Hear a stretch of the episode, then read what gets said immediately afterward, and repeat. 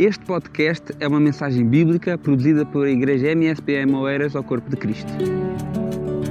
Lucas capítulo 19, versículo 10. Vamos ao texto.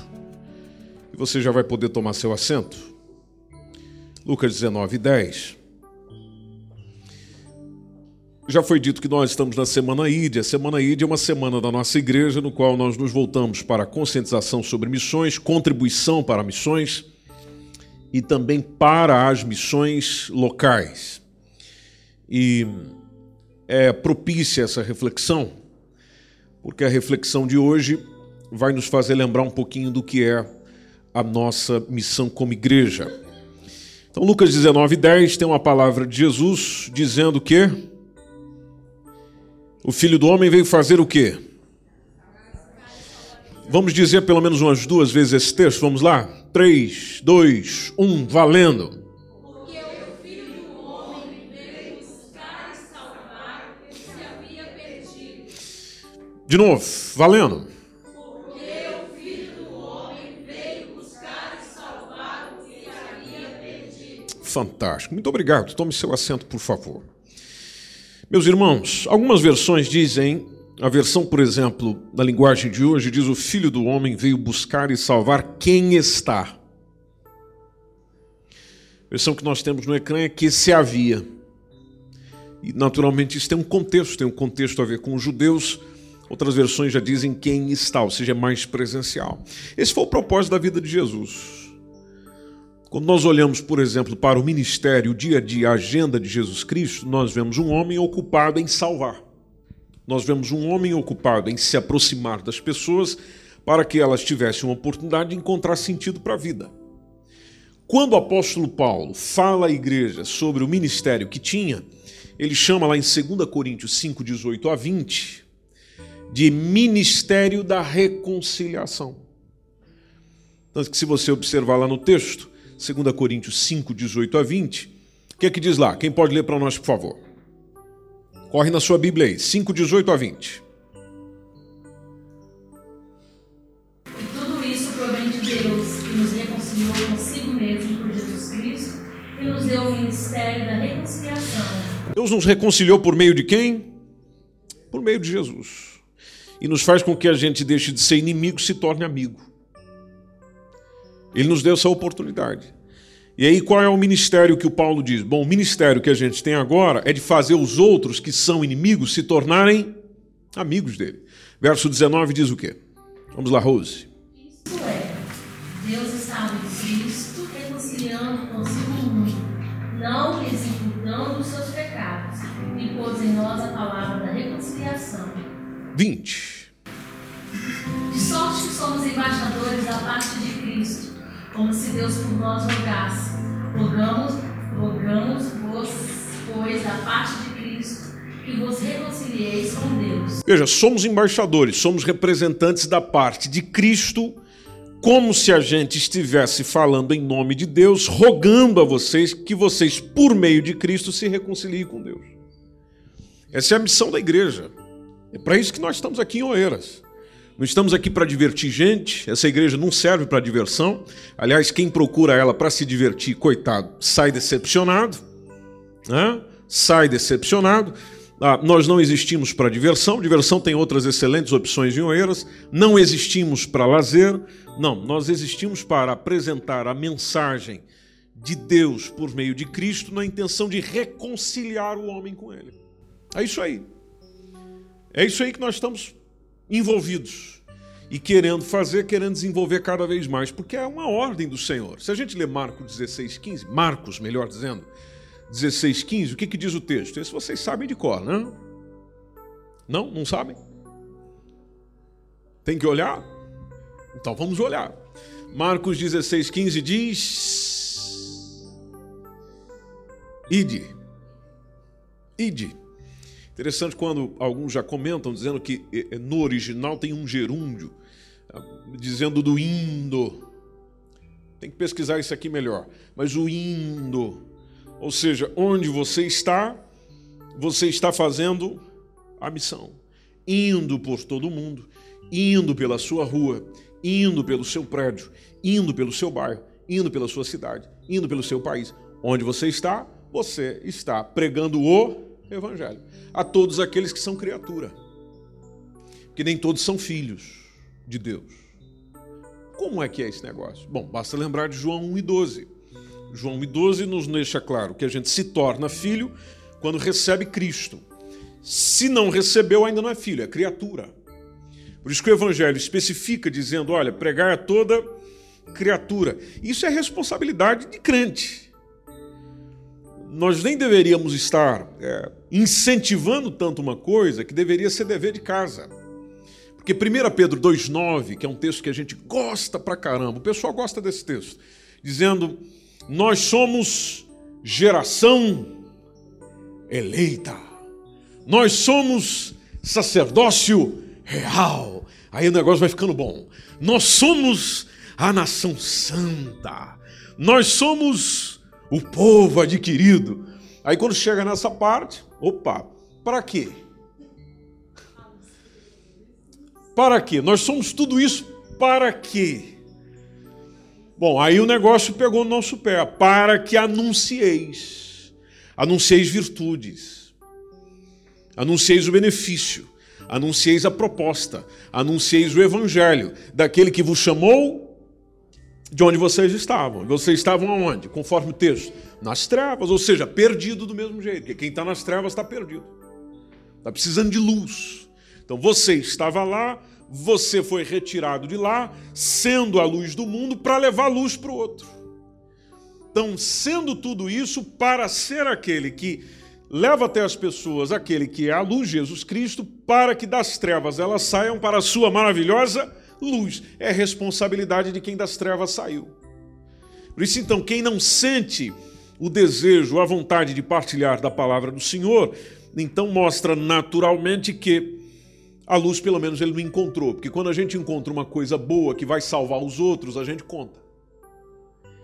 E se eu estou vendo as pessoas indo para o inferno, se eu estou percebendo as pessoas destruindo a vida delas, e não me importo com isso, e estou pouco preocupado com isso, bom, então mostra que eu sou tão merecedor do inferno, e às vezes até mais merecedor até do que elas. Porque eu estou esquecendo o que, que o pecado faz com as pessoas. E, e, não é difícil lembrar, se a gente vê, por exemplo, Romanos 3 e 23, que nos mostra o que, que o pecado faz. Em primeiro lugar, dizendo que os homens estão destituídos. Vamos no texto.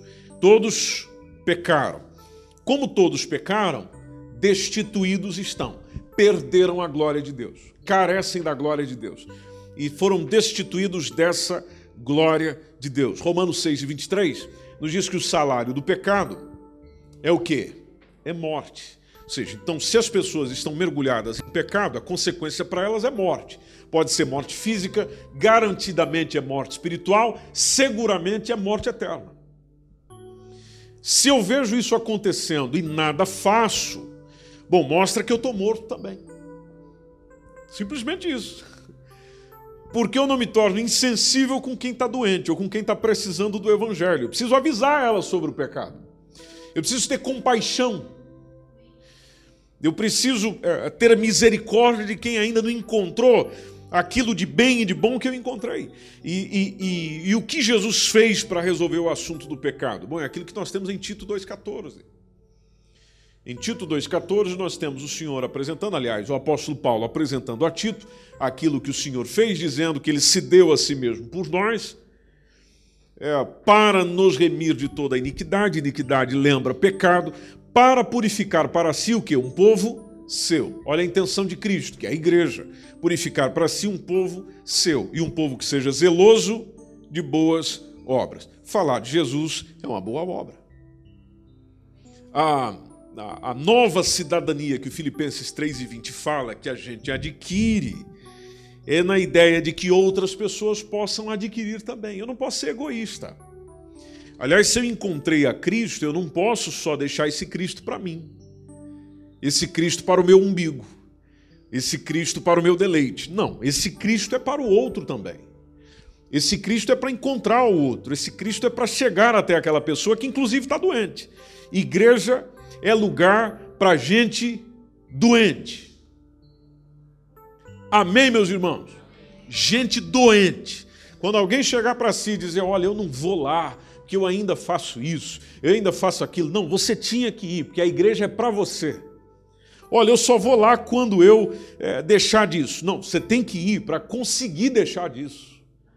Ou seja, a igreja é o ambiente para que você possa ir deixando do pecado, deixando das transgressões. Aí alguém pode, os críticos vão chegar e dizer, ah, mas o pessoal não está deixando. Bom, não está deixando porque não quer deixar.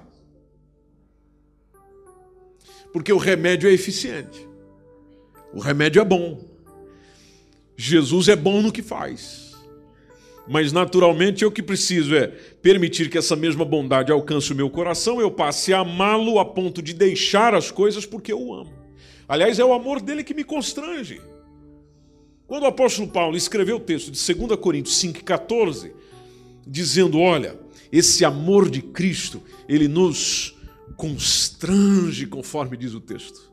O amor de Cristo nos constrange, me deixa envergonhado julgando nós assim, que se um morreu por todos, logo todos morreram, ou seja, nós morremos nele, deixamos aquilo que naturalmente é, é, é, fruto da morte que habita em nós, a morte espiritual, e eu me envolvo cada vez mais no pecado, de forma que eu morra com ele, deixe essas coisas para desfrutar da vida que ele tem para mim. O amor do Senhor foi manifesto a nós pelo sacrifício que ele fez. Aliás, o amor é manifesto pelo sacrifício. Sacrificar, só lembrando aí a gente, sacrificar é quando eu abro mão, é quando eu me abstenho de algo em favor do outro. Então, quando eu faço isso, como Jesus, por exemplo, falou em João 15, 13, ninguém tem maior amor do que esse, em dar a sua vida pelos seus amigos. Veja, dar a vida. Eu faço algo pensando no outro, eu entrego algo pensando no outro. Isso é sacrifício. E a dívida que eu tenho com o outro, segundo o Evangelho, Romanos 13, 8, é justamente o amor. Então, quando eu partilho do Evangelho com alguém, por mais que esse alguém não entenda e não perceba, eu estou expressando o amor. Porque o evangelismo é o amor em ação. Ou seja, eu estou praticando o amor, desenvolvendo o amor por causa dessa mesma evangelização. Uma coisa interessante nos dias de Jesus é que quem encontrou com ele levou ele para os outros. Por exemplo, se nós lembrarmos aqui do caso do, da, da mulher samaritana e, e, a gente pegar lá o João 4 e 29, nós vamos perceber claramente que a mulher samaritana tem aquele diálogo com Jesus, aquele encontro com Jesus que foi transformador para a vida dela, e ela vai para a cidade contar o que aconteceu. Ela chega lá e diz: Olha, vinde e vede. Vinde e vede. Vem e vê. Vem e observa. Veja o homem que me disse tudo quanto eu tenho feito. Será que esse não é o Cristo? Ah, uma mensagem semelhante tem o Felipe, lá em João capítulo 1, versículo 45. O Felipe também, mesmo processo, anunciando o Messias, ele está dizendo a linguagem do, do, do para o Natanael, chegando e dizendo: Olha, Natanael, nós achamos aquele a quem Moisés anunciou, Moisés profetizou, escreveu lá na lei e, e de quem escreveram os profetas também, que é o Jesus de Nazaré, filho de José. Vem e vê também. Veja, encontrei, achei, venha ver também. E nós temos ao nosso redor pessoas que estão precisando de sentido de orientação para a vida. Nosso convite pode ser esse: vem e vê o que eu encontrei. O endemoniado de Gadara, Lucas capítulo 6, versículo 38, mesmo processo. Jesus libertou o indivíduo é, versículo 39 acho que fica melhor. Jesus liberta ele e ele se propõe: Senhor, eu vou com o Senhor. Eu vou contigo. Bom, se Jesus fosse como alguns evangelistas ou pastores de hoje, ele faria o quê? Faria, não, vem comigo mesmo, você tem que contar o teu testemunho onde eu for. Onde eu for pregar, você vai comigo. Você tem que contar. Nossa, isso vai arrebatar as multidões, vai ser uma loucura. Não, não foi assim. Não foi assim. Jesus olha para ele e diz o quê? Olha, você vai para cá, 8h39, você vai para sua casa, meu irmão. Você vai tornar para tua casa e lá você vai contar quão grandes coisas te fez Deus. E o texto até diz que ele foi apregoando, ou seja, ele foi pregando, ele foi evangelizando, ele foi anunciando por toda a cidade quão grandes coisas Jesus lhe tinha feito. Jesus não fez nada por você? Ou fez alguma coisa? E por que você não pode contar disso? Vai para a tua casa. Nós vemos, por exemplo, o caso do leproso, Marcos capítulo 1, versículo 44 e 45, processo semelhante. Lá está o leproso dizendo, a Jesus, melhor dizendo para o leproso: Olha, você não vai dizer isso a ninguém, diga nada a ninguém, porque Jesus queria manter a cura no secretismo. Só que você vai, cumpre a lei, mostra para o sacerdote, oferece pela tua purificação aquilo que Moisés determinou para servir justamente de testemunho. Aí o versículo 45 diz que ele saiu e ele começa a fazer o quê? A pregoar, começa a pregar, começa a anunciar muitas coisas. Jesus falou para ele: ele foi obediente? Não, mas ele cumpriu aquilo que Jesus mandaria depois. Ele já antecipou. Veja, essa gente recebeu uma coisa boa, não ficou quieto. Logo quando eu me silencio, mostro que coisa boa Jesus não é bom. Aliás, Jesus não é para mim, causa do meu silêncio. Tem muita gente que às vezes até trabalha numa empresa, vive numa empresa, vive num local e até hoje o pessoal não sabe lá que ele é um discípulo de Jesus, por exemplo. Esse pessoal mostra para nós um, um, um arranque diferente, onde eles saem apregoando, eles saem divulgando justamente o que aconteceu, de sorte que, olha só o que, que esse indivíduo fez com Jesus, hein? Jesus já não podia entrar publicamente na cidade. E andava se conservando, andava ficando em lugares desertos, e de todas as partes as pessoas iam ter com ele testemunho de quem? Do leproso. Justamente do leproso. Jesus deu o exemplo na evangelização. E, e, é lindo aquele texto de Filipenses, capítulo 2, versículo entre versículos 5 e 11, quando começa dizendo o que ele fez. O apóstolo Paulo diz que ele se esvazia, se esvazia de si mesmo. E aí o, o, o 2, 5 e 11, encontraram aí? Filipenses 2, do 5 ao 11. Ele se esvazia de si mesmo, tomando a forma de servo, e até o conselho é que a gente faça exatamente como ele, tomando a forma de servo, para termos o mesmo sentimento que ele, tomando a forma de servo, se fazendo como os homens, versículo 8, para na forma de homem, humilhando-se a si mesmo, sendo obediente até a morte, a morte de cruz. Vamos em frente. E também Deus o exalta soberanamente, ele dá um nome que é sobre todo nome, para quê? Para que ao nome de Jesus todo o joelho se dobre, seja quem esteja é, é, no céu, seja quem esteja na terra, seja aqueles que estejam debaixo da terra. Verso 11 e finalizamos. E toda língua confesse que Jesus Cristo é o Senhor. É isso que a gente quer. Que toda língua confesse que Jesus Cristo é o Senhor. Mas confissão da minha boca não sai. De eu chegar e dizer para os outros que Jesus Cristo é o Senhor, não sai, não vai, não diz, não acontece. Aliás, às vezes tem até vergonha. Acho que não vai cair bem, acho que não vai cair legal. Bom, ele fez tudo isso pensando em todo mundo, inclusive em você. Por que não partilhar isso? Tem algumas coisas que potencializam até a mensagem do Evangelho. Por exemplo, é difícil você falar de Jesus quando você não teve um encontro real com ele. Aliás, é difícil falar de qualquer pessoa que você não encontrou. Uma pessoa que você não teve com ela. E, e se você não esteve com ela, você não a conhece verdadeiramente. Nós só temos condições de falar com quem a gente convive, correto? Que a gente convive. Com quem você convive, você consegue detalhar, dizer, explicar, apresentar. Você convive. Com quem você não tem convivência, é difícil. Bom, no caso do Evangelho, é o mesmo processo.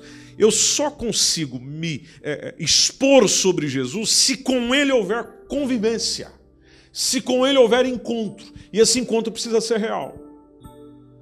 Esse encontro precisa ser verdadeiro. Segundo, eu preciso ter convicção no que digo. Preciso ter convicção na mensagem. Por isso que o encontro tem que ser real.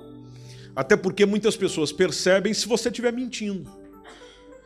Agora, você nunca vai mentir de uma realidade que você vive, de uma realidade que você conhece.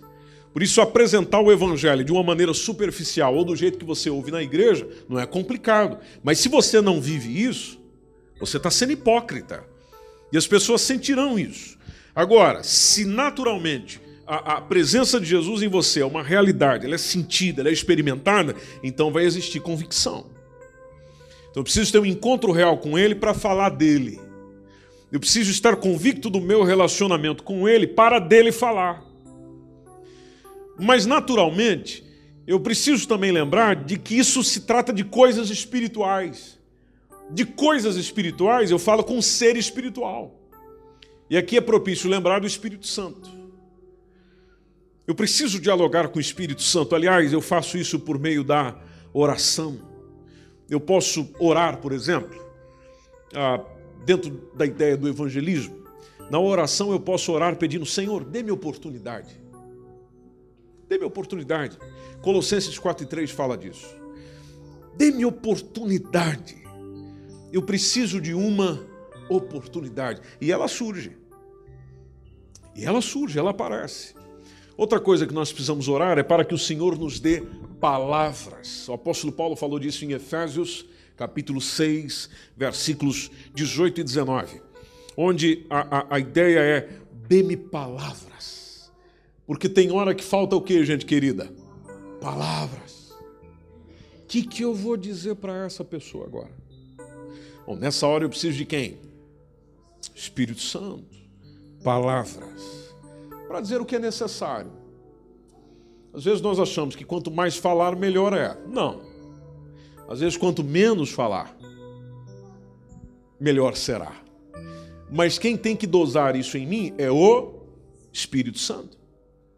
Eu preciso orar para que Deus abra o entendimento dos perdidos, porque 2 Coríntios 4 e 4 nos diz o quê? Que o Deus deste século fez o que com o pessoal que está por aí? Cegou. Cegou o que, meus irmãos? Entendimento. Entendimento de quem é incrédulo. Justamente para que não resplandeça à luz do Evangelho. Veja, então é uma batalha espiritual. Eu preciso orar. Não, não tem como ser um, um missionário diário sem ter um encontro com aquele que vai te usar na missão. Então cegou o entendimento para que não resplandeça a luz do Evangelho da glória de Cristo, que é justamente a imagem de Deus. E eu preciso também pedir sabedoria. Tiago 1 e 5 nos orienta dizendo: se você tem falta de sabedoria, peça a Deus, que está dando livremente. Livremente. Para quem perde, ele concede. E eu preciso de sabedoria para poder partilhar do Evangelho. Ah, quando nós olhamos para a igreja de Atos dos Apóstolos, Atos capítulo 1, versículo 8, nós vemos que o pessoal não saiu para a missão, não saiu para a pregação, antes de serem cheios do Espírito Santo. Jesus dizendo a eles: vocês vão receber virtude, vocês vão receber poder, que vai vir sobre vós. E aí sim vocês vão ser testemunhas. Aí sim. Ou seja, aí o negócio acontece. Mas é preciso poder, é preciso virtude, é preciso encher-se do Espírito Santo. Como é que eu me encho do Espírito Santo?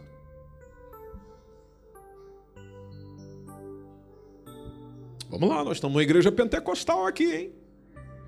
Então, isso aqui não é igreja tradicional, não. O que, que a gente faz? Orando, estudando a palavra de Deus. O que mais? Jejuando. Jejum é importante. É justamente o que me capacita para batalhar a nível espiritual. Lembra que Jesus falou disso? Tem uns que só saem com jejum e oração. O que mais? Não preciso mais nada. Ah, mas está tão fácil assim. Oro, palavra, jejum já está. Hum, eu ouvi, eu ouvi, aí eu ouvi um san, san, san. Santidade. Vamos lembrar um pouquinho o que é santidade? Separar-se. Bom, separar-me de quem? Do meu marido, da minha mulher, dos meus amigos. Não, não, não, não. Separar-se do pecado, sistema mundano, coisas que desagradam a Deus. Eu vou me separando, vou me distanciando. Bom, quanto menos do mundo há em mim, mais espaço tem para o Espírito Santo agir. Então, recebendo virtude, apesar de que o texto refere-se também ao batismo com o Espírito Santo. E, e, e, por exemplo, Pedro teve coragem de pregar o que pregou, os apóstolos pregaram o que pregaram depois de receberem o batismo com o Espírito Santo. Nós precisamos disso. Virtude do Espírito Santo. Bom testemunho também é interessante. 2 Pedro 2,2 diz o quê? Vamos lá no texto. 2 Pedro 2,2. Vamos lá, compartilhe comigo. Quem encontrou, pode ler numa voz bem audível, por gentileza.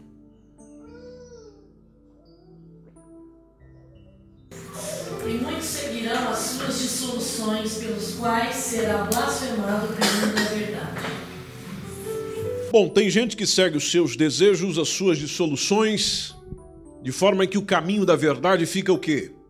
Blasfemado, comprometido. Eu não posso ser assim.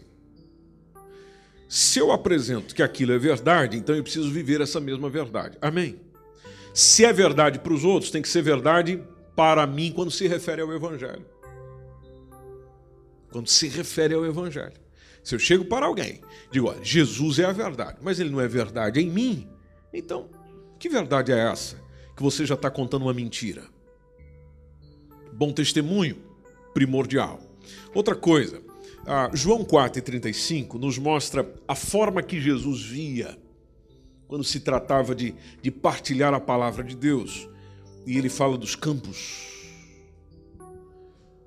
Vocês andam dizendo por aí que há quatro meses até que venha a ceifa, a colheita.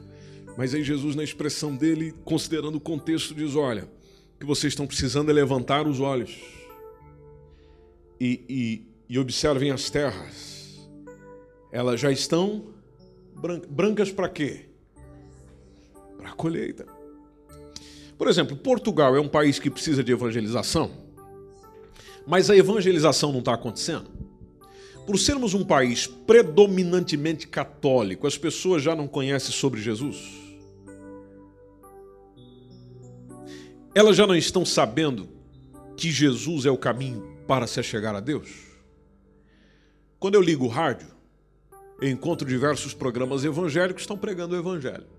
Às vezes ligo a televisão e, e, e pode estar até uma missa a passar lá, mas aquilo que o padre está dizendo lá, às vezes, retirando a parte da idolatria, é evangelho. Alguém vai lá fazer uma leitura na frente, passa na TVI, passa na SIC, vamos lá fazer uma leitura? Leem o evangelho. A evangelização está acontecendo ou não está? Seja, sabem ou não sabem? O campo está branco ou não está? Está na hora do quê? De colher. Está na hora de colher. Mas nós estamos como os discípulos ao qual Jesus chamava atenção. Vocês não levantam os olhos e não conseguem ver. Ou seja, vocês estão a ver uma necessidade que é uma necessidade que já está ficando para trás e está perdendo a nova. Em outras palavras, vocês não estão se atualizando com o tempo. Deixa eu te citar um exemplo. Às vezes nós vamos pregar e pregamos com uma linguagem, com um evangeliquez. Vamos falar de Jesus para alguém e nós começamos com, com aquilo que dentro da igreja é perceptível facilmente. Fora dela, não dá. Aliás, nós nos envolvemos tanto com a igreja que a gente não consegue falar do evangelho fora dela. Eu consigo pregar dentro da igreja, mas não consigo pegar a mesma mensagem e colocar ela de uma maneira compreensível para um indivíduo, ou para uma pessoa, ou para um homem, ou para uma mulher, que não sabe tanto da Bíblia quanto a gente sabe, que não conhece como a gente conhece, que não percebe como a gente percebe, mas eu tenho dificuldade em traduzir isso em fazer isso ser compreensível nos ouvidos dele, nos ouvidos dela, precisamente da nova geração. Precisamente de crianças, adolescentes, jovens, onde a linguagem não consegue chegar lá. Não é um problema do evangelho, não é um problema de Cristo, é um problema de comunicação. E quando se refere a um problema de comunicação, é coisa de Deus ou é coisa nossa? Bom, ele nos deu a missão dizendo: ide e pregai, ou seja, a forma de comunicar, quem escolhe é você. A única coisa que nós precisamos é ser fiéis à mensagem. A mensagem precisa ser fiel. A mensagem precisa ser a verdadeira. Agora, a forma de comunicar Essa aí é a estratégia é nossa. Uma estratégia que Jesus era especialista. Foi falar com a samaritana, falou da água. Você já observou aquilo? Jesus não chegou falando para ela: Ó, oh, eu sou o Messias, o prometido. Eu sei que você está me esperando. Cheguei. Não, vamos falar de água. Vai falar com Nicodemos? Vamos falar de quê? De nascimento. Vamos falar de nascimento. Vamos falar de uma coisa natural. Nico, para os mais íntimos. Quero Nicodemos. Vamos falar de coisas naturais. Do natural a gente parte para o sobrenatural. Mas muitos de nós já chegamos carregando com o sobrenatural. A pessoa olha para a nossa cara e diz: Você está louco. Você delirou. Bom, não é que a gente tenha delirado. É só a comunicação que a, a palavra que está a ser escolhida, às vezes, para falar de uma realidade que a gente vive, não está chegando ali no coração. Nós precisamos nos preparar para falar de Jesus. 1 Pedro 3,15 tem uma mensagem que, inclusive, já partilhamos aqui com vocês, de quando o Senhor fala para nós estarmos em condições ou preparados para responder com mansidão e temor a qualquer que vos pedir a razão da esperança que há em vós. Veja a expressão qualquer. Qualquer. Ou seja, eu me preparar para falar com o mais simples até o mais erudito. De ter condição de falar em português, mas também ter condição de falar em inglês. Hã? Claro, por que não? Por que não? Em espanhol em francês. Você está onde? Na Europa. Aqui se fala português. Mas aqui só vivem portugueses, brasileiros, angolanos, africanos que só falam a língua portuguesa? Não. Regularmente nós não encontramos aí alguém falando uma língua diferente. Já imaginou você colocar um propósito no seu coração, dizer eu vou aprender um outro idioma? Porque eu quero ter condições de falar do evangelho para uma pessoa que não seja falante do português. Pode ser o inglês mesmo. Eu sei que tem muita gente que fica esperando. Não, na hora que for é, necessário, o Espírito Santo vai tomar minha língua. E eu vou dizer: God loves you. God has a plan in your life. You need Jesus. Ah, não pode acontecer, é claro que pode, mas por que você não se prepara também? Que aí fica melhor a coisa. Fica ou não fica? Fica melhor a coisa, a pessoa vai parar para te ouvir. Em primeiro lugar, está falando o meu idioma. Em segundo lugar, movido pelo Espírito Santo, está a falar de uma coisa que eu preciso ouvir. Qualquer. Qualquer que vos pedir a razão da esperança que há em vós. Uma coisa que nós também precisamos aprender, meus irmãos, é sermos perseverantes na evangelização. Nós somos muito imediatistas. Nós falamos na segunda-feira e queremos que a pessoa já esteja recebendo Jesus na terça-feira. Há um texto de Salmo 126, versículos 5 e 6. É muito interessante esse salmo. Se você puder abrir a Bíblia e ler comigo.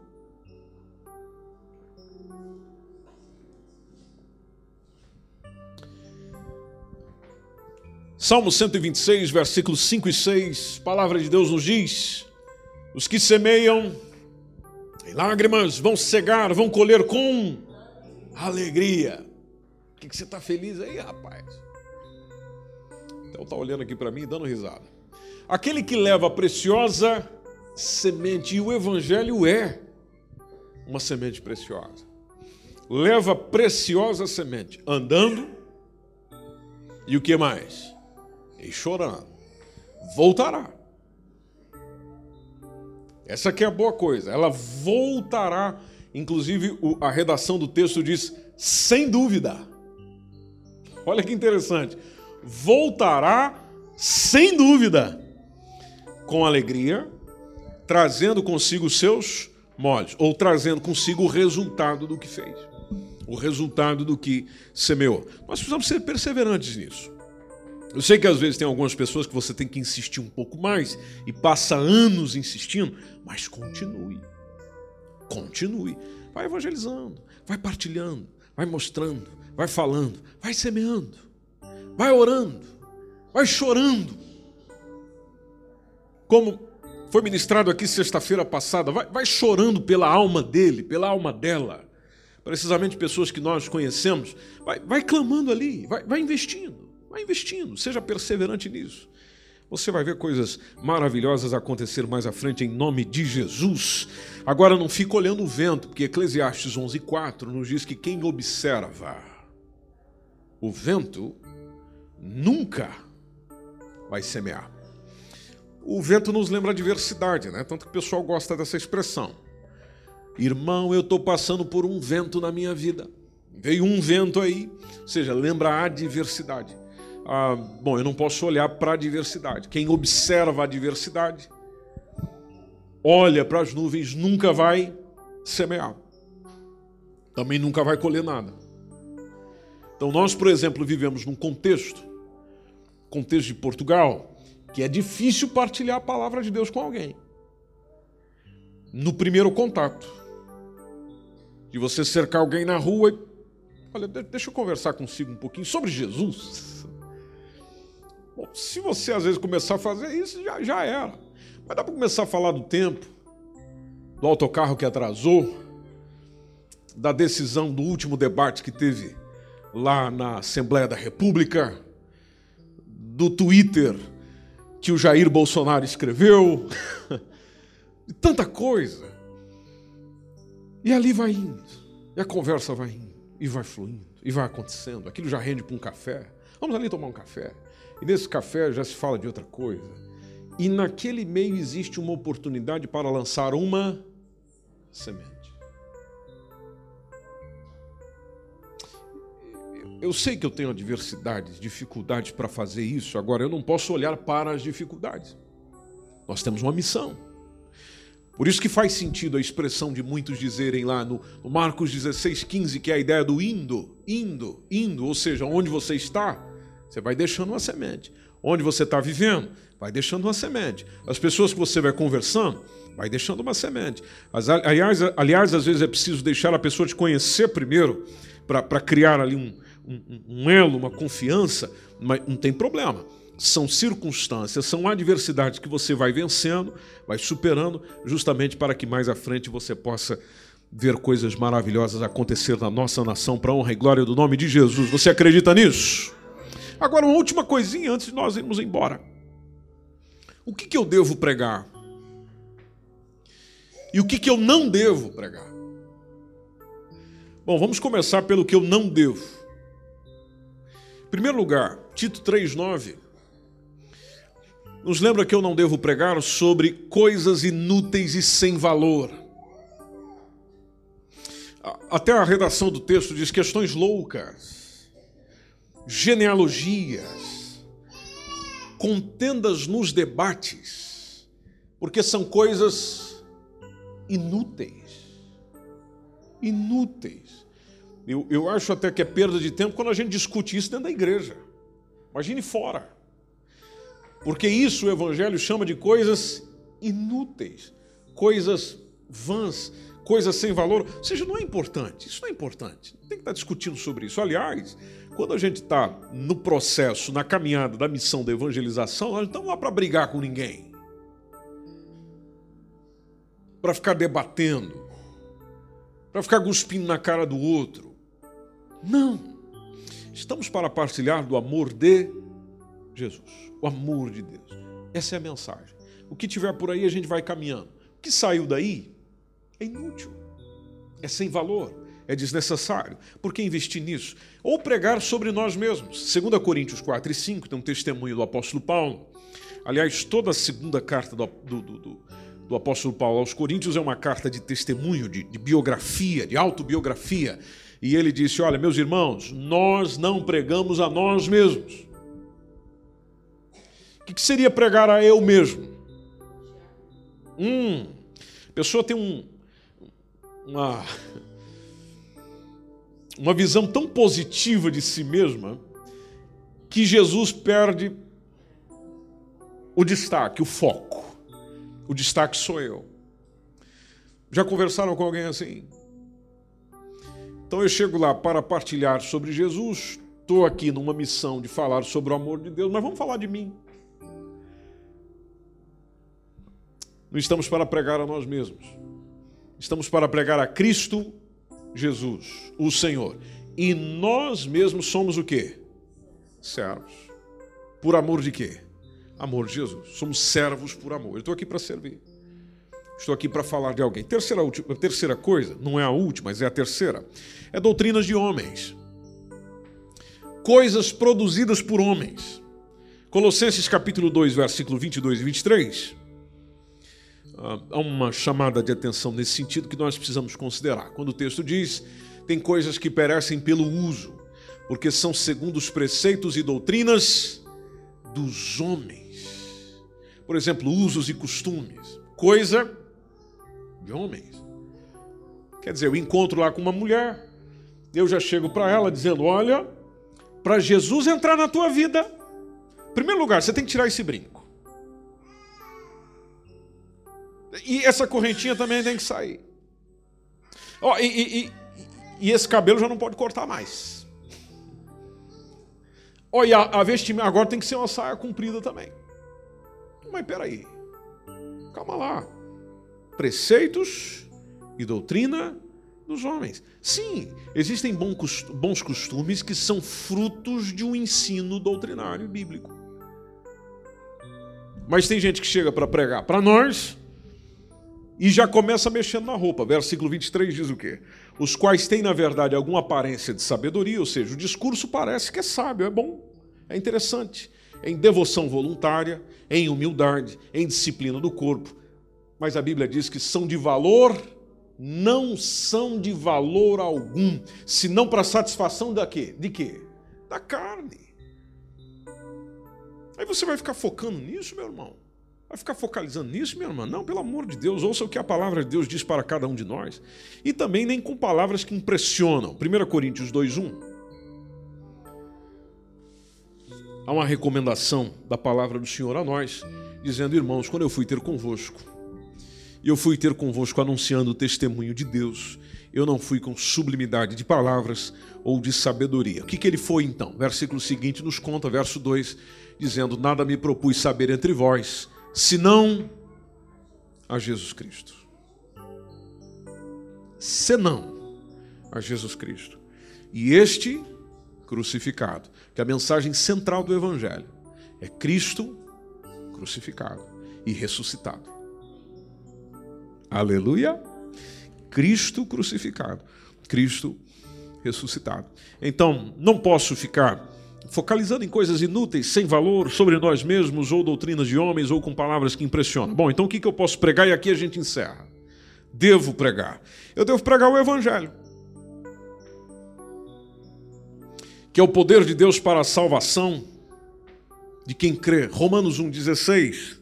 Eu não me envergonho do evangelho. Essa foi a expressão do apóstolo Paulo e deve ser a nossa também, porque ele é o poder de Deus para a salvação de todo aquele que crê. Poder de Deus para a salvação de todo aquele que crê. Aí você fica perguntando, mas o que é o evangelho? 1 Coríntios 15, entre o verso 1 a 4, eu nem ia ler esse texto, mas lembrei agora. Nós só vamos lê-lo, porque ele responde essa pergunta. Se você observar a, o, o, versículo 1 diz: Olha, eu vos notifico, irmãos, o evangelho que já vos tenho anunciado, o qual também recebeste, no qual também permaneceis. Verso 2: Pelo qual também sois salvos, se o retiverdes, tal como vos tenho anunciado, se não é que crestes em vão. Vamos por 3. Porque primeiramente vos entreguei o que também recebi, e lá vem o evangelho. Cristo morreu por nossos pecados, segundo as Escrituras. Ponto 1. Um. 2. Foi sepultado e que ressuscitou ao terceiro dia, segundo as Escrituras. O fundamento é isso aí. O fundamento é isso aí. Porque como é que eu vou falar de cura se esquecer da cruz? Como é que eu falo da vitória sobre o pecado sobre a morte, sobre o inferno, sobre o diabo. Se eu esquecer da cruz e da ressurreição, ou seja, o fundamento é isso aí. Se não houve referência a isso, então a base do evangelho não foi apresentada. Por isso que a expressão lá do, do, do 1 Coríntios 2,2 era do pregar sobre Jesus crucificado. A gente já leu esse texto. Pregar sobre Jesus crucificado. E se lembrando que o Hebreus 4,12 nos diz que a palavra de Deus ela é mais afiada do que, pessoal? Vocês lembram desse texto? Vamos ficar em pé? Ela é mais afiada do que? Espada de dois gumes. Que é capaz do quê? É capaz de ir até onde? Você vai ter que pôr aí, Vanessa, que o pessoal esqueceu. Hebreus 4 e 12. Espada, olha lá, olha o que diz o texto. Mais penetrante do que qualquer espada de dois gumes. Penetra até a divisão da alma, do espírito, das juntas, medulas. É apta para discernir pensamentos e intenções do coração. Então, o que, que eu vou falar para o povo que está na minha frente? Bom, eu vou fazer todo o possível, com toda a oração, sabedoria, para falar do Evangelho. O poder de Deus para a salvação de todo aquele que crê, desse Cristo crucificado, desse Cristo ressuscitado. E tudo aquilo que a palavra de Deus diz. Gostou? Amém. Não gostou? Bom, eu me esforcei. Eu dei o meu melhor para expor, para ser compreendido, para falar com a mesma convicção daquilo que eu vivo, daquilo que eu tenho. Recebeu? Aleluia. Não recebeu? Bom, eu preciso lembrar, não recebeu hoje. Recebeu hoje. Amanhã vai receber. A minha missão é falar. A minha missão é pregar. Seja por meio das artes. Estou olhando aqui para Nilma, lembrando das artes. Seja por meio das artes, seja por meio de uma pintura, seja por meio de um desenho, seja por meio de uma palavra, seja por meio de uma pregação, seja por meio de uma canção, seja pelo meio que for, meu irmão. Pelo meio que for. Nós somos chamados a partilhar.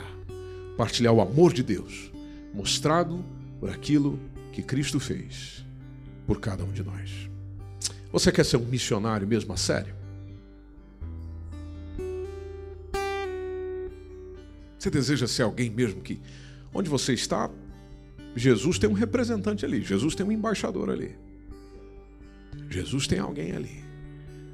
Se você deseja ser essa pessoa, ore comigo agora.